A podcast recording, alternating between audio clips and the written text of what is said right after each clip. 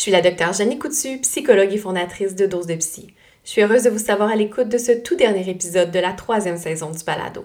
Je tiens à vous remercier pour votre enthousiasme et votre fidélité envers le podcast.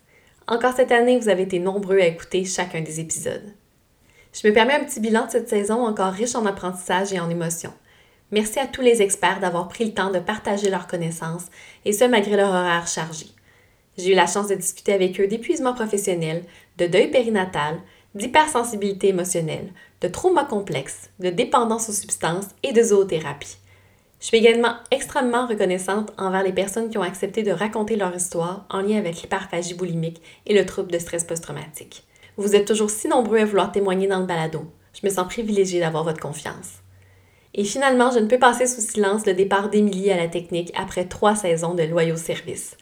Merci énormément, Émilie, d'avoir consacré autant d'heures bénévoles à monter avec minutie et rigueur chacun des épisodes. Je te souhaite tout le succès dans tes nouveaux projets. Et comme à l'habitude, je vous rappelle que vous pouvez transmettre vos commentaires via l'adresse courriel dosedepsy.podcast à commercialgmail.com. Je ne vous remercierai jamais assez de partager les épisodes qui vous plaisent sur les réseaux sociaux et de parler du balado autour de vous.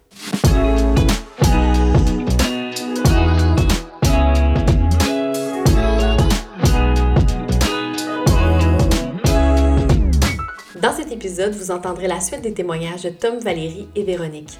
Suite à des événements traumatiques, ils ont tous trois reçu un diagnostic de trouble de stress post-traumatique. Je me permets de réitérer ma mise en garde du dernier épisode. Les témoignages que vous entendrez contiennent des éléments de violence physique et sexuelle. Bien que l'accent soit mis sur les manifestations du trouble de stress post-traumatique et le traitement associé, il demeure que les histoires de Tom, Valérie et Véronique pourraient être difficiles à entendre pour vous. Je vous encourage donc à respecter vos limites et aller chercher de l'aide aux besoins. Sur ce, je vous souhaite un bon dernier épisode de Dose de Psy, le podcast.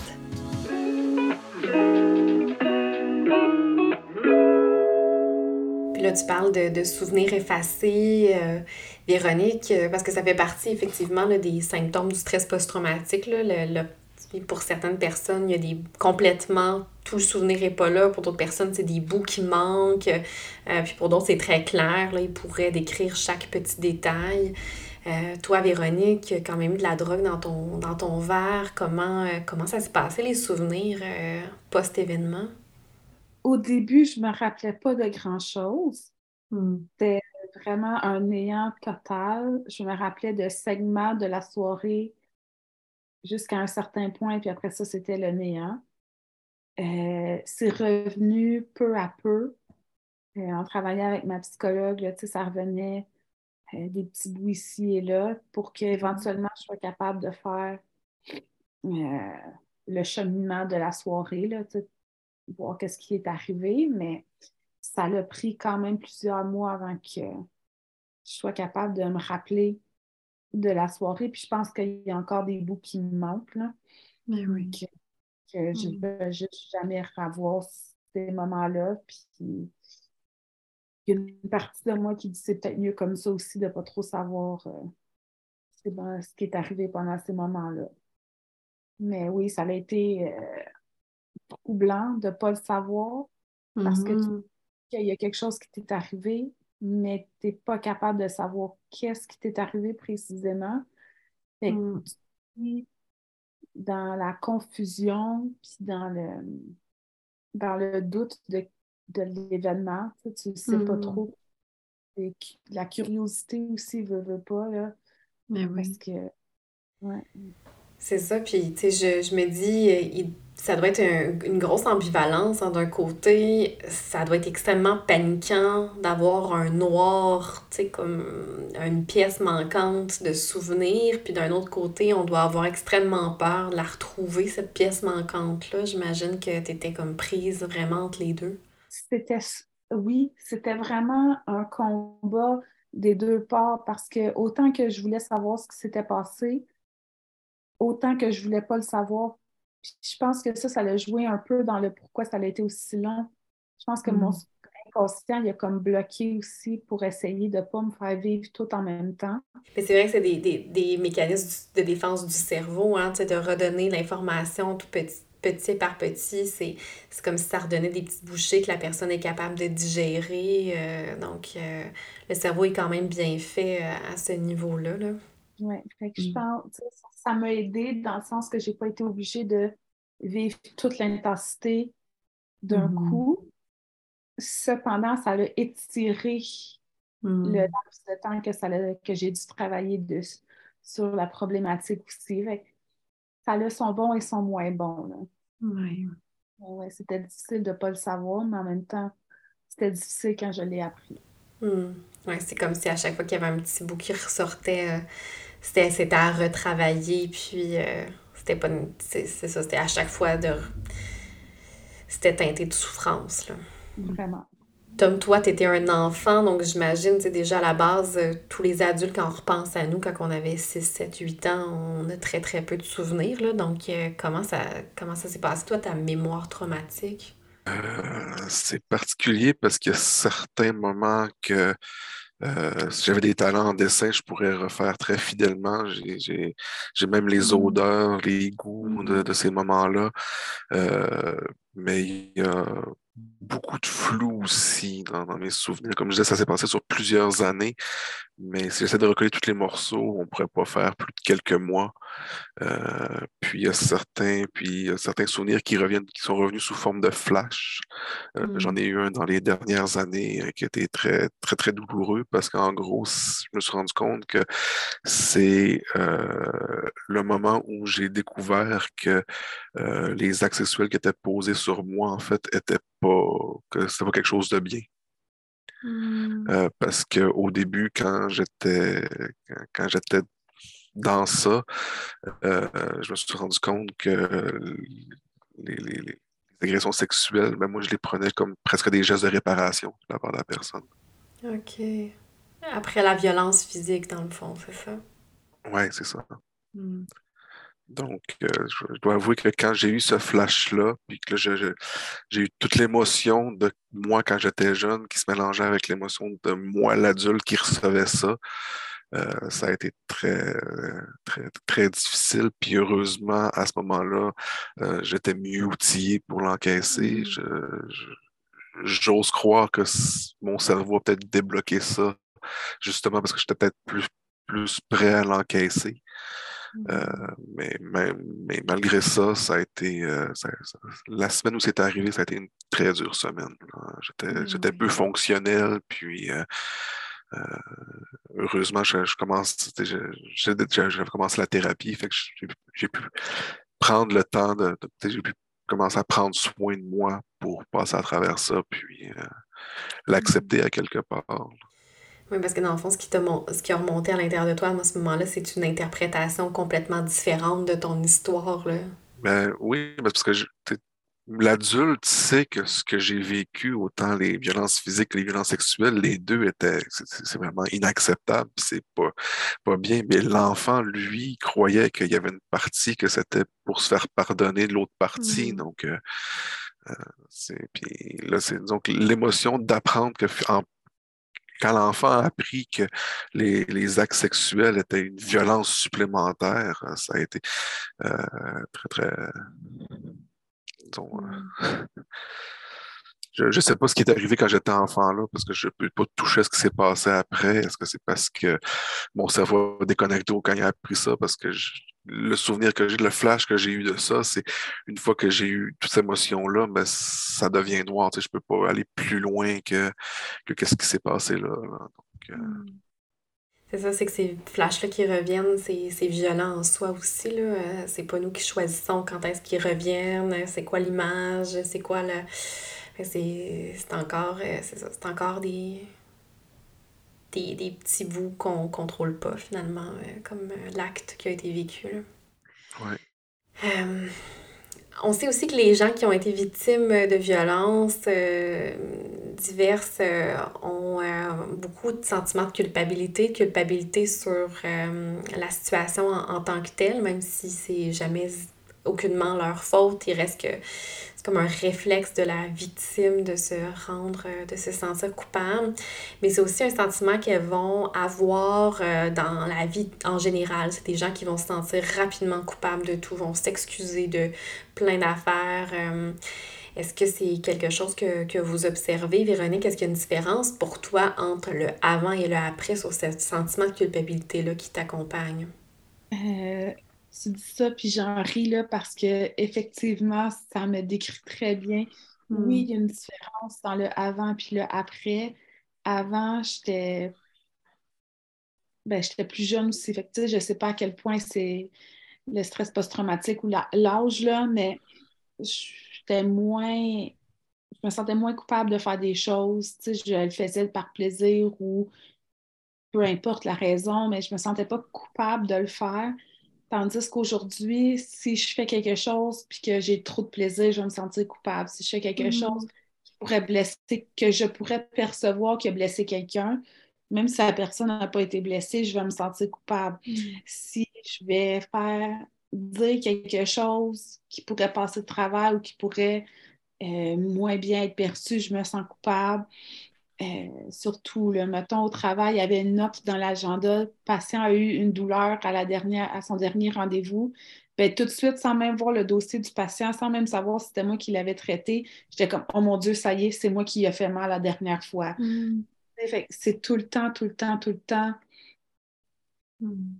partie de moi, tout le temps présent, puis c'est quasiment, quasiment plate parce que je peux pas juste apprécier le moment ou je peux pas juste faire mon travail ou je peux pas juste être sans me sentir coupable d'être. C'est ça, c'est comme si euh, c'était ta pensée automatique, là. C'est de ma faute, j'aurais pas dû dire ça, j'aurais pas dû faire ça, je devrais pas ressentir ça, je, je devrais pas. Euh, trois petits points, là, ça fait partie comme de ton langage intérieur constant. Oui, c'est une de mes plus grosses distorsions cognitives. Toi, Tom, c'est quoi la place du sentiment de culpabilité dans ta vie? Disons, avant, euh, avant thérapie, euh, c'était, un champ de mine perpétuel.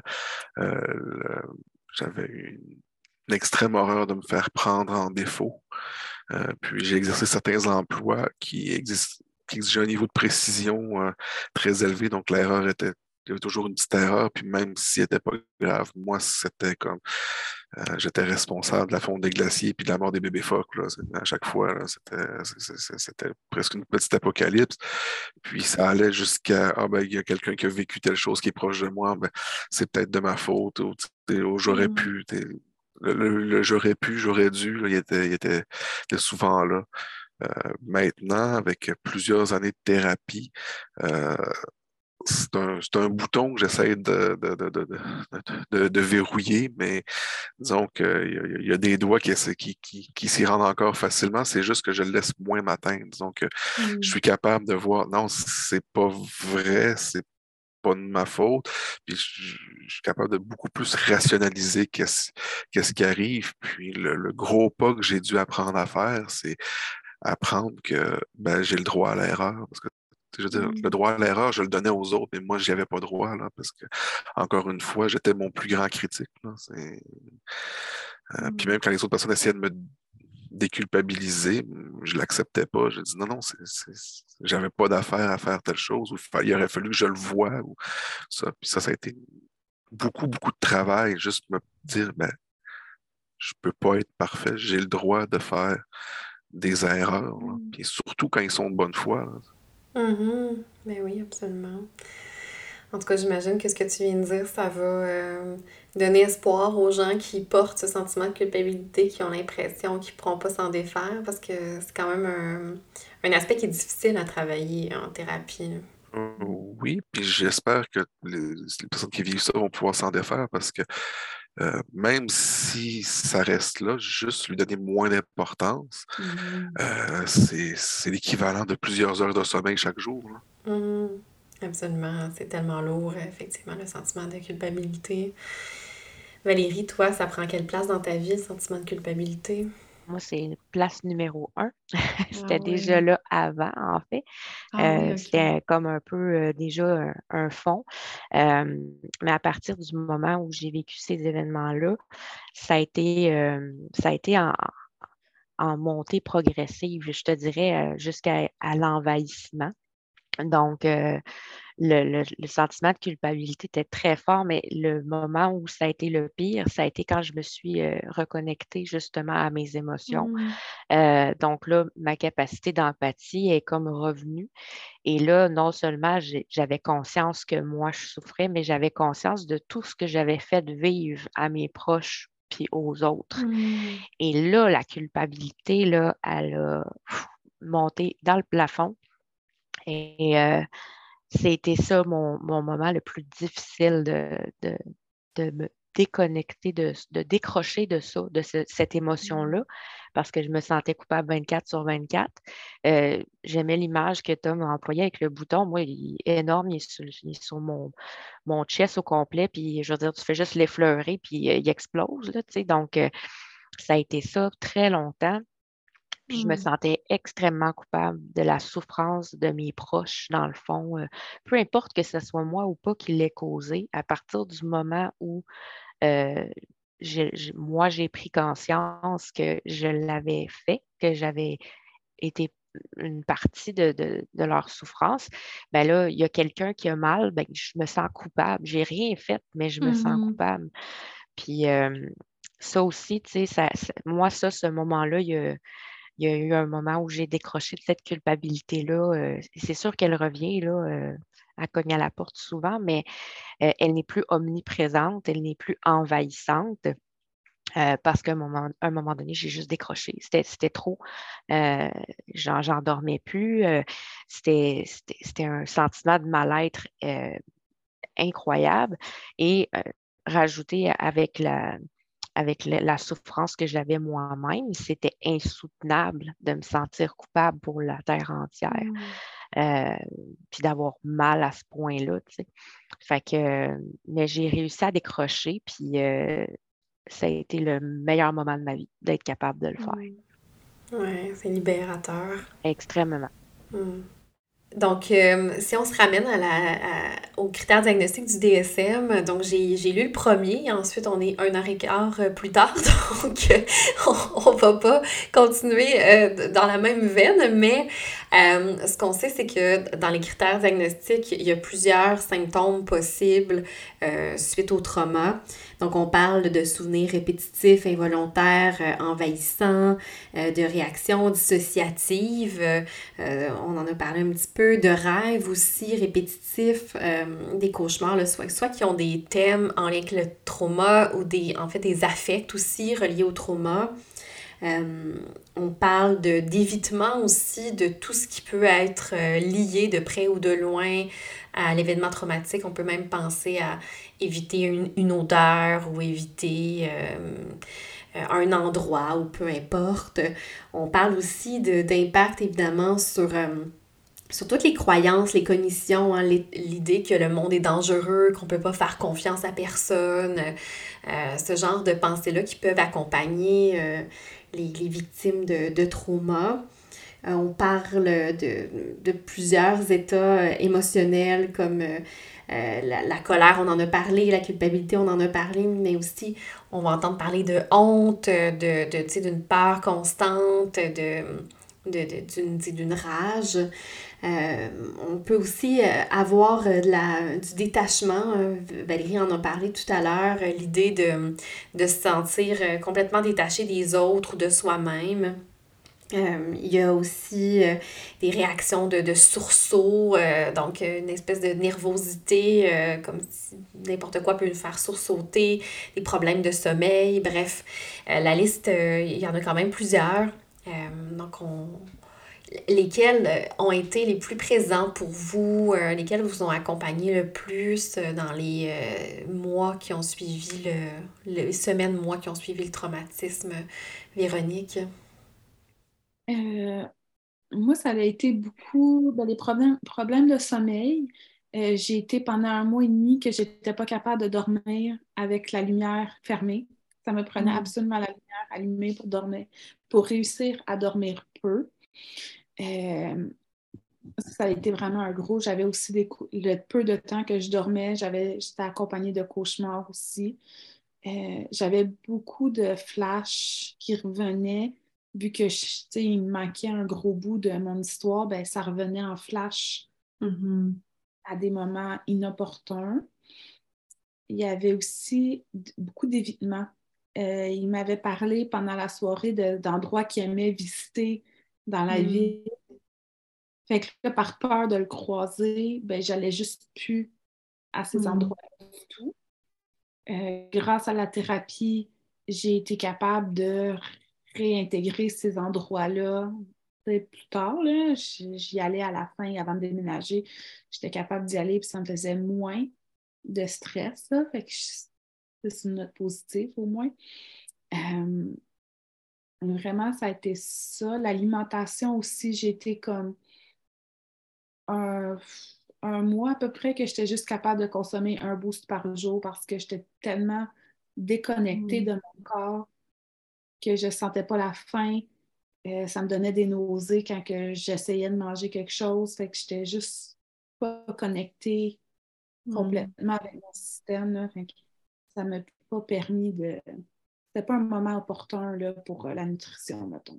Est-ce que tu avais aussi des épisodes comme de, de dissociation, l'impression de ne plus être dans ton corps ou de ne plus être dans la réalité? Euh? Plus de ne plus être dans la réalité. Hmm. Je me retrouver, mettons, au travail, puis, parce que je travaillais quand même pendant la première année et demie. Puis, je me retrouvais que j'étais, mettons, assise dans la salle de classe à observer, puis j'avais juste comme pas l'impression que c'était moi qui étais là à observer, hmm. que j'avais l'impression que ben, je ne savais plus trop ce que j'étais, qu'est-ce que je devais faire. C'était vraiment. Euh, je peux pas. Aujourd'hui, en rétrospective, je ne peux pas concevoir que j'ai attendu un an et demi dans cet hmm. état-là avant de prendre un arrêt. Ça a été vraiment un, moment difficile avec tous les, les symptômes qui venaient avec. Toi, Tom, parmi tous les symptômes que j'ai nommés, euh, lesquels étaient le plus présents? Euh, ils ont tous été très présents, mais à des moments euh, différents. Euh, je vais me répéter, mais vu que c'est arrivé quand j'étais quand même jeune, ben, je me mmh. suis bâti autour de ce traumatisme-là.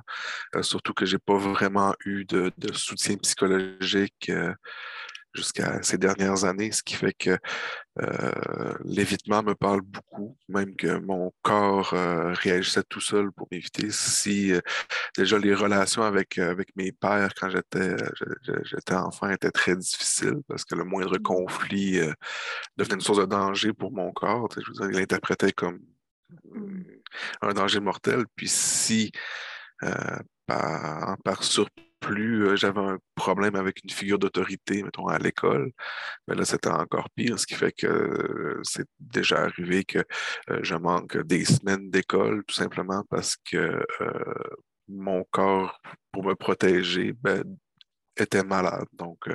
je, je, vomissais, mais comme j'avais tout le temps mal au cœur, j'avais rien dans l'estomac, ce qui fait que je vomissais que des sucs gastriques. puis j'étais toujours traité, j'étais n'étais carrément pas en état d'aller à l'école. Même quand en fait, je pense que j'essayais d'éviter d'aller à l'école parce que je me sentais pas bien. Puis comme on voulait me forcer à y aller, mais ben, mon corps disait je vais, m'occuper moi pour pas que pour pas que tu y ailles. Euh, beaucoup l'agressivité aussi. Euh, quand j'ai commencé à, arriver vers la, préadolescence, euh, le, corps commençait à changer un peu. Je découvrais une force que j'avais pas quand j'ai été plus petit. ça, ça m'a été un problème, ce qui fait que ce qui en a amené un autre, parce que quand je suis rentré au secondaire, euh, certaines personnes ont eu très peur que je blesse mes, mes pères, ce qui fait que euh, on m'a conditionné à ne pas me défendre. Et pour euh, un jeune adolescent qui rentre dans une polyvalente au début des années 90, c'est la pire chose qui peut arriver.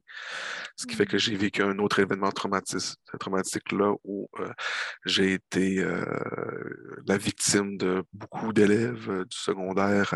De, on m'a roué de coups, on m'a volé, on m'a coupé les de mon sac à dos? je me suis retrouvé à avoir un autre groupe d'agresseurs dans l'autobus où là, on me poussait par terre, on faisait des crocs en jambes, on dézippait mon sac à dos juste avant de sortir de l'autobus. Et de ces deux groupes-là, ben, il y a des personnes qui sont mélangées, qui vivaient proche de chez moi, ce qui fait que mon domicile a été vandalisé à multiples reprises. Mmh.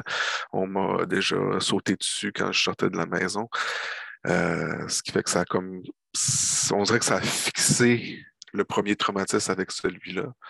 Euh, et là, ce qui, fait, ce, qui, ce qui a amené à une période de ma vie où la, moindre situation de conflit euh, m'amenait dans des états paniques extrêmes. Mmh.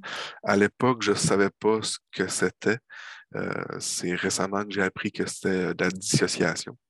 Mmh. Euh, je l'ai vécu de différentes façons. Je l'ai vécu sous forme de blackout. Je l'ai vécu aussi sous forme de euh, dépersonnalisation. Euh, mmh. je me souviens d'une fois où j'allais changer de routine de vie et là, ça sortait très largement dans ma zone de confort. Et j'étais en dépression à cette, à cette époque-là parce que, bon, on s'est rendu compte qu'avec ce que j'avais vécu, j'ai probablement fait de multiples épisodes dépressifs qui n'ont jamais été diagnostiqués, jamais mmh. été euh, soutenus. Et euh, je me rappelle que j'étais dans la douche et là, j'étais en état panique. Je pleurais, je pleurais. J'avais l'impression que mon cœur allait marcher la poitrine tellement qu'il battait. J'ai fait beaucoup de sport dans ma vie. Puis là, j'essayais de voir quel cardiaque j'étais. J'étais incapable de réussir à suivre la fréquence cardiaque que j'étais, à laquelle j'étais, puis emmener ça à couper. Comme si on avait fermé un disjoncteur. Puis là, j'avais plus d'émotions, plus rien, il n'y avait plus rien qui importait. J'ai mmh. fini de me laver, j'ai fermé la douche. Je suis allé m'asseoir. Je pense que je suis resté des heures dans le salon parce que quand j'ai l'impression de revenir à moi, ben, il, faisait nuit alors que j'ai pris ma douche le matin. Mmh. Alors, euh, c'est. Comme je dis, c'est un peu. On a, on a un peu vécu un peu tous les symptômes. Hein. Mais. Euh, je vais peut-être te poser une question qui va sonner étrange, mais comment on fait pour retrouver foi en l'être humain après euh, tout ce qui s'est passé, euh, tous les êtres humains qui t'ont trahi puis qui t'ont fait mal? Je sais pas, peut-être. j'ai rencontré ma conjointe à une époque où euh, j'étais quelques mois après une, première une première vraie peine d'amour. Euh, et euh, j'ai rencontré quelqu'un, je l'ai rencontré sans chercher. Puis, euh, je me suis lié avec cette personne-là.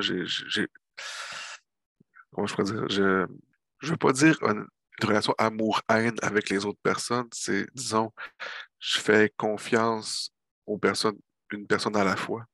Mmh. Puis j'ai été longtemps adepte euh, de la table rase. Euh, ça pouvait m'arriver que si euh, la relation ne m'allait pas, je pouvais couper les ponts du jour au lendemain. je l'ai fait avec des très bons amis, je l'ai fait avec des membres de ma famille aussi. Mmh. c'est pas forcément quelque chose qui est sain non plus. Ça a été un peu un, un réflexe, c'était un peu ma seule façon de dire, ben, regarde, je peux essayer, puis si ça ne fonctionne pas, ben, je vais m'en débarrasser. Et euh, j'ai beaucoup misé aussi sur euh, euh, mes capacités physiques. je me suis, j'ai fait de ma force physique une armure. Mmh. Une armure psychologique un peu en disant que dans le pire des cas, euh, je me battrai. J'ai eu une période de ma vie où je me suis beaucoup battu physiquement aussi. Euh, pas autant pour moi, mais j'écoute les, expériences de Valérie et de Véronique. Puis à une époque, ça aurait été un déclencheur. Euh, ah j'étais rendu à un point, je pense que, euh, je sais pas, j'ai euh, un concept, je parle le, le, syndrome du sauveur, je sais pas si, mmh si, c'est le thème approprié, mais longtemps, je voulais comme protéger les autres de ce que j'avais vécu. Mmh. Puis j'étais prêt après de mettre ma propre, c'est paradoxal un peu, j'étais prêt après de ma propre santé en, en jeu mmh pour protéger, pour protéger les autres. Donc, ça a été un peu cette, ce, type de relation-là. J'approchais une personne, puis je me disais, au pire, ben, ça, ça, ça, va se couper. Mais ça peut être long avant que j'accorde une véritable confiance à, à mmh. quelqu'un aussi. Là, je vais être très cordial, mais euh, je pourrais arriver puis ne jamais, euh, connecter avec cette personne-là, alors que de son côté, elle aurait cru que pourtant, euh, on était bons amis. Euh, hmm. Mais toi, tu gardes une certaine distance, euh, puis tu dois analyser beaucoup avant de, de vraiment connecter. Oui, puis malheureusement, les fois où mon instinct me disait de pas faire confiance, c'est arrivé que je l'écoute pas parce que je disais, ben, j'exagère. J'invalide j'invalidais mes propres, mes propres ressentis et ça, ça s'est avéré que les fois où j'ai ressenti ça, ben, j'avais raison de les ressentir. Donc, ça, mmh. ça a renforcé un peu ça. Donc, je vais rester très poli, très courtois, très amical, mais ça ne veut pas dire que, que je vais considérer que c'est une personne pour laquelle, à laquelle je tiens. Toi, Valérie, parmi tous les symptômes dont j'ai parlé, lesquels euh, on en a parlé de quelques-uns pendant, euh, pendant l'entrevue, mais euh, ben, avec, euh, je suis avec Tom et Véronique euh, dans le sens où euh, je les ai tous vécus. Là, les, plus marquants, moi, ça a été la reviviscence. Donc, un peu comme Tom, j'ai, je perdais des bouts de la réalité, mais des, longs bouts. Là. Mmh. puis ça s'est passé, moi, aussi, ça a été dans la douche. mon premier épisode, c'est je suis rentrée dans la douche, puis quand je suis ressortie, mon conjoint, il m'attendait avec ma serviette, puis il dit Là, t'es rouge au mort, là, t'es-tu correct? Puis là, je suis partie à pleurer, puis je ne comprenais pas pourquoi. Il dit Parce que ça fait 45 minutes que tu es dans la douche, tu sais. Puis moi, pendant toute cette période-là, j'étais retournée en Afrique et je mmh. revivais un moment précis euh, qui avait un lien avec l'eau. Fait que ça a mmh. comme. Euh, c'est ça. Et là, mmh. ouais, un déclencheur comme ça. Puis là, ça me faisait peur parce que ce genre d'événement-là, ça pouvait m'arriver n'importe quand. Donc là, ça devient dangereux si je conduis. Euh, ça, me, ça limitait beaucoup mes, euh, mes, ben, mes, actions, en fait. Euh, mais sinon, l'autre, ça a été beaucoup le sommeil. Le sommeil, euh, comme Véronique disait, euh, moi, ce n'était pas la lumière, mais c'était le, son. Donc, je ne pouvais pas être dans une pièce en silence, alors que c'était quelque chose que j'aimais beaucoup avant, de méditer, etc. Il n'y avait pas de possibilité que je m'endorme s'il n'y avait pas au moins une radio, la télé, puis tout ça en même temps, puis mon jeu de cellulaire qui qui faisait un cafarnaum épouvantable, mais qui me, qui me permettait de peut-être m'endormir.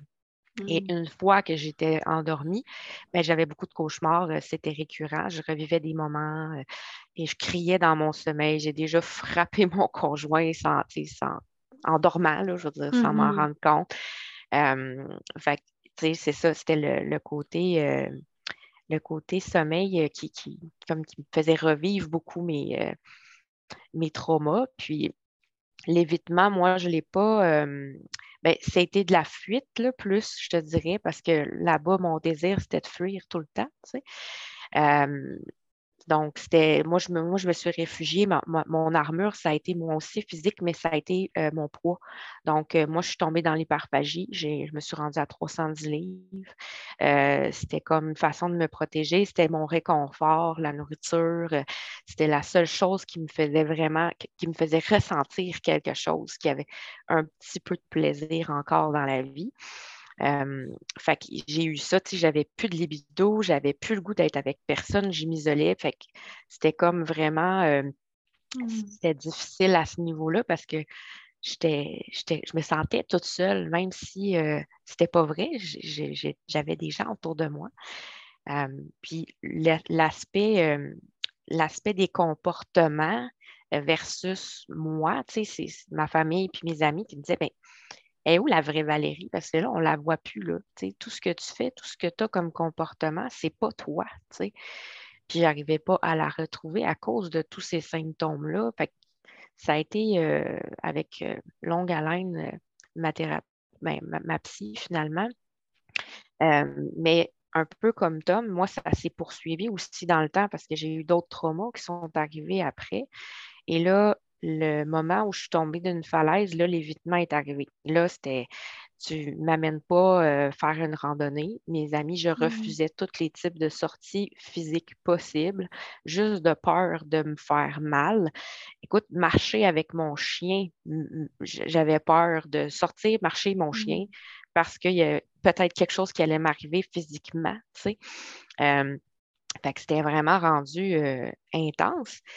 Puis le, côté cauchemar était revenu aussi par rapport à. Je me revoyais tomber en boucle mmh. sans cesse complètement.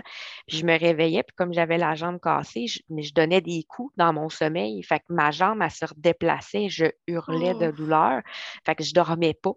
Je ne dormais pas. Fait que ça, ça a mmh. été très, très difficile. mais c'est ça, j'ai retravaillé dessus, puis je te dirais que le, le côté vraie Valérie, je le nuancerai maintenant parce que je ne peux pas être la même personne que j'étais mmh avant, mais euh, j'ai été capable d'intégrer assez pour dire que ces symptômes-là, je ne les ai plus. Mmh. La seule chose que je dirais, par contre, c'est que je ne suis pas à l'abri que ça que, d'avoir d'autres épisodes de, de reviscence. Le meilleur exemple, c'est la COVID, euh, parce qu'il y a eu un moment où euh, on, on, a décrété un couvre-feu. Et moi, c'est un événement que je ne me rappelais pas que j'avais vécu en Afrique, les couvre-feux. Et mmh. ce soir-là, au moment où j'ai entendu le premier ministre dire couvre-feu, j'ai déconnecté. Puis je me suis reconnectée. Écoute, il était 5 heures quand il a dit ça. Il était 7h30, il faisait noir. Puis c'est mon chien qui me reconnectait parce qu'il me sautait dessus, genre il avait faim. Là. Puis j'ai comme j'ai réalisé, là, j'étais en Afrique, mais je regardais mon appartement, mais je ne voyais pas mon appartement. Fait que j'ai paniqué. J'ai appelé mon père, puis là, j'ai dit, là, là, papa, je suis en Afrique, là. mais maintenant, là, qu'est-ce que je fais? fait que mmh. c'était vraiment euh, particulier comme événement, puis j'aurais pas pu prévenir ça euh, zéro, mmh. là, j'avais même pas une idée que ça pouvait me réarriver. Par contre, j'étais capable de le gérer extrêmement rapidement. J'ai été capable aussi de ne pas me laisser affecter dans le long terme avec ça.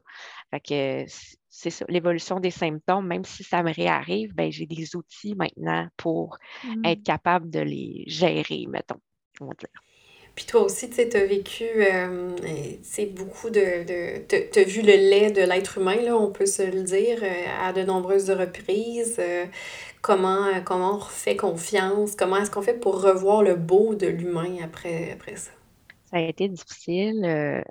ça a été... au début, dans le fond, j'étais dans la négation, là. donc, c'était, pas important, c'était pas grave ce que j'avais vécu, puis ça arrive. Puis comme je disais au début, c'est, quelque chose qu'il y a des millions de personnes qui vivent sur la planète à chaque jour. Donc, je banalisais mon expérience, puis je me disais, ben, c'est normal, ils sont en état de survie. donc, je les justifiais finalement, ils sont en état de survie, donc euh, c'est correct.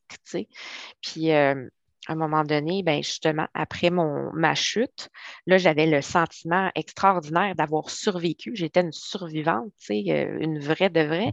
Et là, tu t'en viens dans un high incroyable. Ben là, tout le monde, tu veux faire, tu te sens absolument invincible. Tu veux comme tout faire, les expériences. Tu, sais, je suis déjà sociable d'avance, mais je parlais à tout le monde.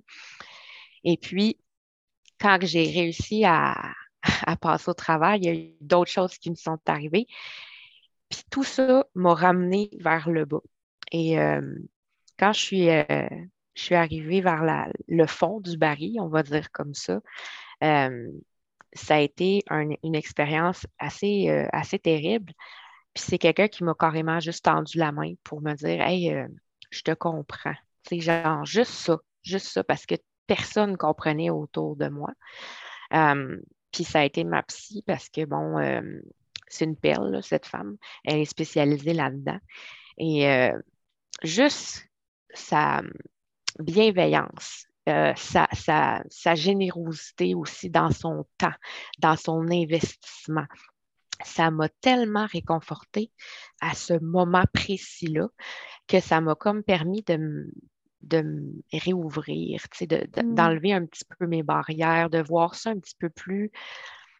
Je voyais plus la réalité, mais j'étais capable de voir les belles choses aussi, pas juste les mauvaises. Fait mmh. que, puis j'ai recontacté mes amis, j'ai été en contact avec mon, mon réseau, donc ça m'a beaucoup, beaucoup, beaucoup aidé. Puis euh, j'ai pu recontinuer à faire de l'humanitaire. J'ai encore des choses qui m'arrivent qui sont laides mais il y a tellement de belles choses à côté aussi que je te dirais que j'essaie de, l'équilibrer un peu. Toi, Véronique, après ce qui t'est arrivé, euh, comment euh, tu as réappris à, ou je ne sais pas si tu as réussi encore, mais comment on réapprend à faire confiance à un homme, comment on fait pour retourner sur une date? Oh, ça, ça a été difficile. Mm. C'est sûr que ça s'est pas fait tout de suite, mais ironiquement, pendant ce moment-là, mes amis m'avaient parlé d'un un, certain ami qu'on qui avait, qui disait Ah, vous, êtes, seriez parfait l'un pour l'autre. Finalement, des années plus tard, c'est mon conjoint, on se marie dans deux mois. Mais c'est ça pas été.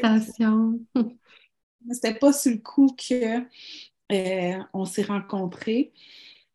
Euh, ça a été. J'ai essayé de rencontrer des amis communs en partant, de d'autres amis, quand j'ai commencé à fréquenter du monde. Mais ça fonctionnait vraiment pas. Puis c'était tout à moi après quelques semaines que je disais non, ça marche pas, ça marche pas, ça marche pas, ça marche pas. Hmm. Peut-être ça aurait pu fonctionner, mais je me, je me mettais vraiment un blocage. Puis j'ai eu une relation avec une femme aussi, juste avant de rencontrer mon conjoint. J'étais en couple avec une femme en me disant ben peut-être que ça va être plus facile, mais non, vraiment pas. Puis c'est pas ce que je cherchais non plus finalement. Hmm. Puis après ça, j'ai rencontré mon conjoint qui est une perle. Puis on avait des amis communs. Fait que c'était plus facile. C'était l'ami de longue date d'un de mes amis. Fait que j'y faisais un peu plus confiance parce que je savais que on avait des amis communs, tu sais. Puis hmm. ben, ça a été vraiment difficile au début on a l'avantage qu'il travaille à l'extérieur, fait qu'on a pu prendre ça tranquille, très, très tranquillement au début, mm. rencontrer, puis la semaine d'après, il partait travailler pendant deux mois à l'extérieur.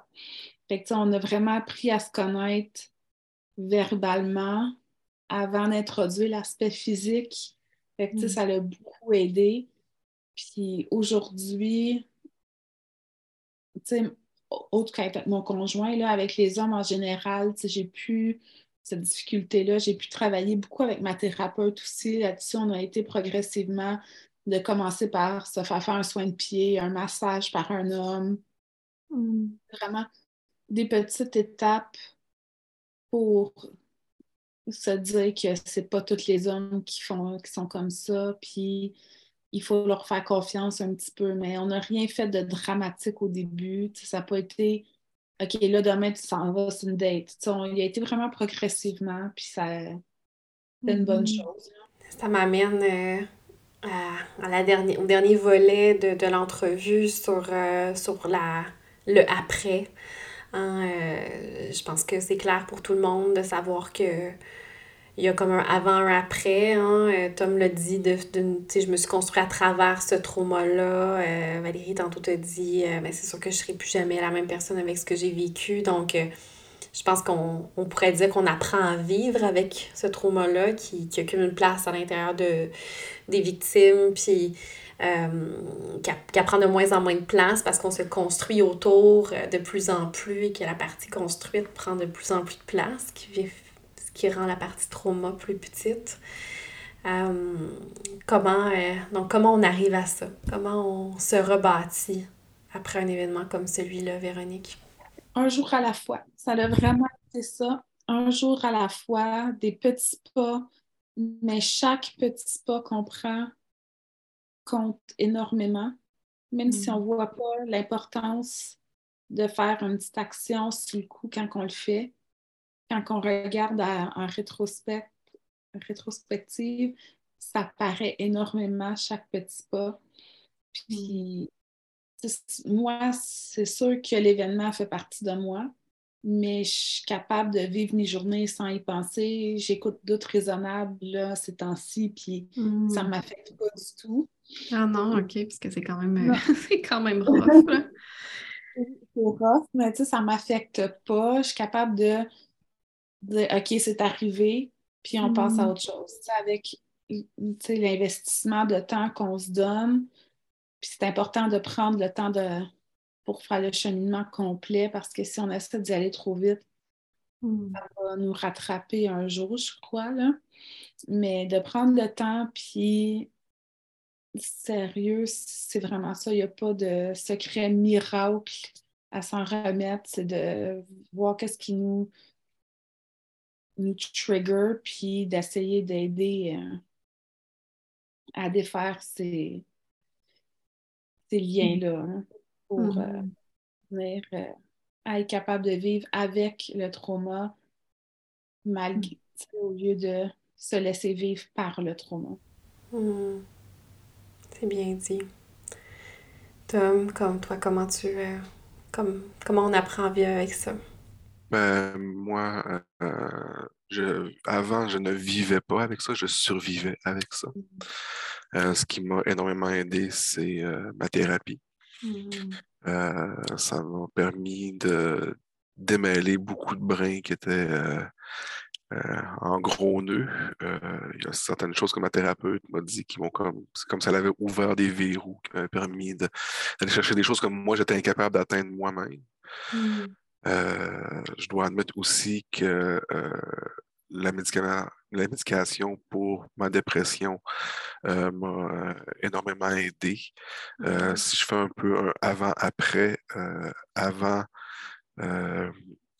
toutes les nuits quand je me couchais, j'espérais ne pas me réveiller le lendemain matin. Mmh. Et chaque matin, quand je me réveillais, j'étais profondément triste de me réveiller vivant. Euh, mais je savais pas que je savais que c'était pas normal de ressentir ça. Mais pour moi, c'était normal. J'avais aussi longtemps, je m'en souviens, j'ai toujours vécu comme ça. Mm-hmm. Et c'est euh, euh, j'ai essayé avec, mon médecin pour ma dépression d'essayer énormément de molécules différentes. là, celle sur laquelle je suis a un peu l'effet miracle que je ne ressens plus ça maintenant. Euh, mmh. donc, euh, je suis capable maintenant de me coucher sans envier la mort et de me lever le matin, juste pas malheureux d'être vivant. Euh, donc, dans mon cas, c'est le mélange des deux. C'est la, la, la, pharmacologie et la psychothérapie qui me permettent maintenant de vivre, de pouvoir mmh. profiter des choses, d'avoir moins d'appréhension de la vie aussi. De... Mmh. Avant, j'avais toujours comme, OK, là, il y a un, moment de bonheur. Qu'est-ce que ça va me coûter? Parce mmh. que l'hypervigilance avait ça aussi de pervers, c'est que euh, tu as toujours l'impression qu'il y a un coût euh, au, bonheur que tu vas recevoir parce que tu as tellement vécu des choses dures que tu peux pas croire qu'il n'y a rien qui va, qui, va pas arriver avec la. Ça, ça m'a permis justement de, de laisser ça un peu en arrière. Euh, ma psychologue m'a énormément validé. Je me rappelle d'un moment où euh, j'expliquais à quel point je me sentais euh, faible psychologiquement, que j'étais limite un bon à rien, puis tout ça, parce que la vie de famille me pesait, parce que je ne trouvais pas d'emploi satisfaisant, puis tout ça. Puis c'était peut-être un an après avoir comme fait tout le, processus de déballer tout ce qui m'était arrivé dans ma vie, ce qui avait été quand même assez long.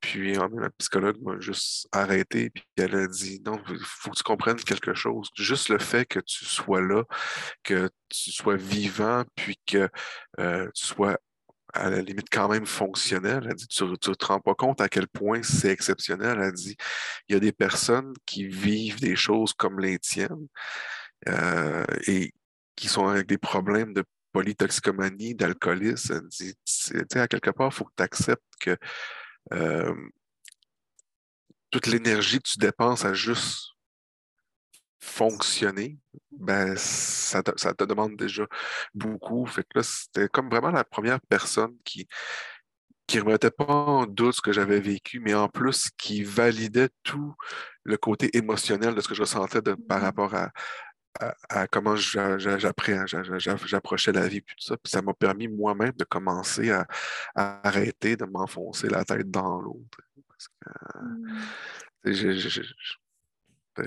J'étais en train de me noyer, mais j'entraînais mon propre sauveteur qui était moi-même au fond aussi, parce que je me, je me débattais, puis je me laissais pas sauver. Puis avec, avec le temps, je commençais moi-même à valider ce que je ressentais, ce mmh. que, ce que j'avais vécu. Euh, ça a donné que dernièrement, euh, j'ai eu un, autre changement dans ma vie, euh, puis tout ça. Puis mon corps a commencé à paniquer. Mais comme il fait toujours. Sauf que mon esprit n'a pas suivi cette fois-là. Parce que je savais pourquoi il faisait ça. Et là, ça fait OK. Je me suis parlé à moi-même, pourquoi il fait ça? parce qu'il y a du changement dans ma il y a des gros changements dans ma vie. Fait là, il a peur de ça, ça, ça. D'accord, j'ai le droit d'avoir peur, mais est-ce que c'est normal puis tout ça? Je dis, ben non, parce que je, je sais telle chose, telle chose, telle chose, puis au pire, ça ne fonctionne pas. J'ai pu me prendre par moi-même par la main. Puis là, ça a fait, mmh. bon, ben, je vais laisser mon corps paniquer tout seul. puis là, ben, ce qui fait que c'était assez particulier parce que je faisais comme de l'insomnie, mais en dormant. Mais ça, c'est des choses que j'aurais pas pu faire avant. Maintenant, je mmh. suis capable de comprendre qu'est-ce que qu'est-ce qui m'arrive, pourquoi je le fais, qu'est-ce qui est le, la raison de ce déclenchement-là. Puis en mmh. l'acceptant, en capable d'analyser, ben, ça fait que j'embarque plus dedans. Donc, je suis plus épuisé à faire ça, je n'ai même plus à paniquer, puis ça me permet justement d'être capable d'avancer, puis de, ne mmh. plus être malheureux tout le temps. Ça t'a permis de reprendre du contrôle sur les, les réactions incontrôlables de ton corps? Oui, ben c'est surtout ne plus les laisser m'empoisonner. Toi, Valérie, comment on, comment on se reconstruit après ce que tu as vécu? Écoute, euh, j'ai trouvé ça pertinent, les deux, euh, Véronique et Tom, parce que ça, j'ai vécu un peu la même chose. Là. Euh, j'ai aimé Véronique quand elle dit un jour à la fois. Moi, mon prof d'italien disait à poco, à poco, un peu à peu. Mmh. fait que ça a été vrai. moi aussi, j'ai eu besoin de, de médication. J'en ai essayé plusieurs. On a essayé plusieurs types de traitements aussi spécialisés, MDR, des protocoles de souvenirs, etc mais dans le fond, ce qui était, ce qui était difficile du avant-après, c'était, c'était mes capacités. Moi, je voyais que j'avais plus les mêmes capacités mmh. qu'avant, difficulté de concentration. Tu j'étais à la maîtrise, là, j'étais plus capable d'être au top, on dirait. Tu perte de mémoire épouvantable. Il fallait tout le temps que j'écrive tout. des examens de par cœur, je n'étais plus capable de faire ça. il y avait beaucoup beaucoup, beaucoup de, de contraintes. Et euh, il a fallu comme à la base que j'accepte que j'étais plus capable. mes capacités n'étaient plus les mêmes, première des mmh. choses. Puis ça, ça a été difficile. ensuite, ben, c'était aussi de, un peu comme Tom disait, de, voir un peu l'émotion, en fait. Euh, est-ce que je peux la, trouver de où ce qu'elle vient, mais justement, est-ce que ce que je suis en train de vivre là présentement, qui est très intense, c'est vraiment l'émotion actuelle ou si c'est l'émotion du passé que je suis en train de revivre actuellement? Donc, mmh justement, d'être capable de le comprendre, ça aide beaucoup à, moto, euh, réguler, on va dire, mmh. personnellement. après, ce qui est venu pour moi, qui m'a beaucoup aidé, bon, j'ai eu euh, besoin de ma psy, j'ai eu besoin euh, de mon réseau, beaucoup. Ça m'a extrêmement aidé mais ça a été que les gens autour de moi qui vivaient des choses difficiles me les confiaient à moi. Donc, euh, il y avait comme une espèce d'ouverture, euh, comme si, bon, ben, ils savent ce que j'ai vécu parce que j'en parlais quand même. Et ils se sentaient assez en confiance avec moi pour me parler de certaines choses qui étaient même des, choses qu'ils n'avaient pas dites à personne. Et ça m'a amené deux choses. La première, ça a été une espèce de, de, de, shift, c'est-à-dire que ma, souffrance à moi, je n'étais plus toujours centrée dessus. J'étais capable d'écouter celle des autres et donc ça me faisait sortir de ça. Euh, mais ça m'a amené une certaine fierté de me dire Hey, j'ai passé au travers, puis en plus, je suis capable d'aider quelqu'un d'autre qui vit des choses difficiles parce que mmh. moi, ce que j'ai vécu, j'ai appris de ça. C'est une énorme capacité de résilience qui, moi, me sert encore aujourd'hui beaucoup avec mon travail, entre autres, mais dans la vie de tous les jours évidemment, mes pertes de mémoire ne vont pas toutes revenir, puis je vais avoir mmh. encore des petits problèmes au niveau du sommeil, de la capacité de concentration et tout. Mais comme Tom disait, je suis encore en vie parce que le nombre de personnes aussi qui se suicident en raison de ça est très élevé. Moi, j'ai été en contact avec une personne qui a fini par se suicider. Puis ça aussi, ça a été un, un peu, euh, ça n'a pas été un wake-up call, ça a été l'inverse, ça a été un démotivateur de me rendre compte que tu mmh. pouvais vraiment te rendre là. Puis j'étais quelqu'un, moi, qui ne croyait pas à ça, le, suicide. Pour moi, je ne pouvais pas comprendre que quelqu'un se rende jusque-là. Et moi, je m'y suis rendue. Fait que là, j'étais comme, ben voyons donc comment c'est possible. puis d'être capable de s'en sortir après, puis justement d'être un peu une espèce de, ben, un, témoin, évidemment, de, la réussite. De, oui, tu peux t'en sortir, mais une, personne qui peut être, qui peut sensibiliser, ça m'a beaucoup aidé à passer au travers. Mmh. C'est un peu là-dessus, c'est ce qui fait que j'étais intéressée à, à ce projet-là. En fait, c'est une amie qui m'a référée parce qu'elle m'a dit, Val, il me semble que tu m'as aidé pour certaines choses, euh, ça te correspond, ce genre de témoignage-là? J'ai fait oui, c'est un peu, mmh ça fait partie de mon processus de guérison d'être capable de, de pouvoir probablement euh, être, euh, être une, oreille ou juste, c'est ça, juste être là pour quelqu'un qui vit une situation de crise. même à l'étranger, j'accompagne des gens qui vivent des situations de crise. Donc, ça, ça m'a rendue plus forte. Puis je pense que même plus tard dans mon travail, euh, euh, c'est, quelque chose qui m'avantage. Je vise à, travailler avec les réfugiés. Ça serait comme un peu mon, mon dream job. Puis on me disait tout le temps, moi, mais le PTSD, ça va être euh, complètement, ça te désavantage. Puis j'étais comme pas du tout. Au contraire, moi, je vais comprendre ce que les gens mmh. vont arriver puis me dire. Fait mmh. que, c'est ça, c'est pas, c'est pas euh, réglé à vie, euh, c'est pas euh, tout est beau, tout est fini, mais en même temps, le, cheminement puis ma boîte à outils ils sont là, puis ce que j'ai réalisé, il est là, puis je fais juste continuer avec ça. Fait que je trouve que ça, ça donne, oui, de l'espoir comme quoi on peut, on peut s'en sortir, puis on peut même, on peut même, je, dirais, avoir une fierté au lieu d'une honte d'avoir vécu mmh. ce qu'on a vécu. Puis je tiens à vous remercier énormément pour euh, la générosité de vos témoignages, euh, pour être venu parler de ce sujet si difficile. Euh, mais je sais que c'était un besoin de la part des auditeurs de Dose de Psy podcast. Donc merci énormément.